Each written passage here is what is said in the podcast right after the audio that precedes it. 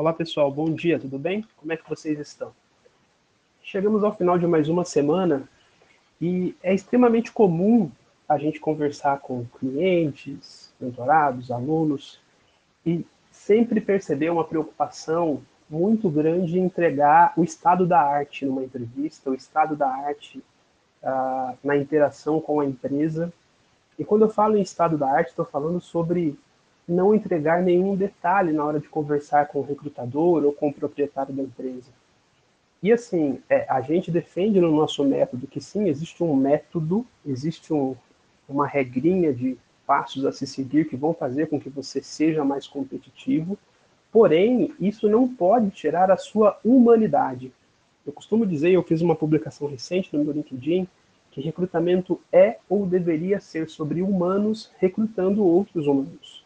Existe atualmente uma figura dentro dos processos de seleção de algumas empresas que é o algoritmo.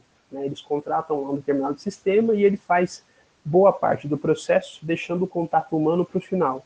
E eu, particularmente, não gosto disso, porque tira justamente essa humanidade, o olho no olho, o conhecer a história do outro, o sentir um pouco do outro. Na outra ponta, eu acho que o candidato também não deve se prender ou se preocupar em vender essa, essa perfeição, sabe? Em mostrar que é alguém ou algo à prova de erros. E ele tem todas as características possíveis, imagináveis e inimagináveis.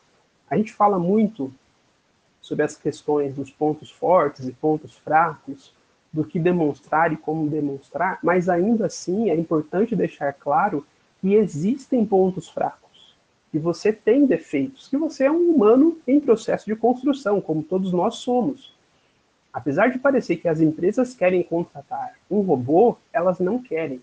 Elas querem alguém que resolva um ou alguns problemas e que essa humanidade, de certa forma, não prejudique em excesso as atividades da empresa. Porém, ela sabe que existe um ser humano que vai ter doenças, que vai ter fragilidades, e isso não deve ser ocultado no processo de seleção. Se você está nervoso, está tudo certo você ficar nervoso. Se você está inseguro, está tudo certo também. É normal, todo mundo fica. O recrutador já esteve do outro lado como candidato e ele também já ficou nervoso. Então, assim, lembra que estamos falando sobre relações humanas, sabe? Não tente mostrar-se algo artificial.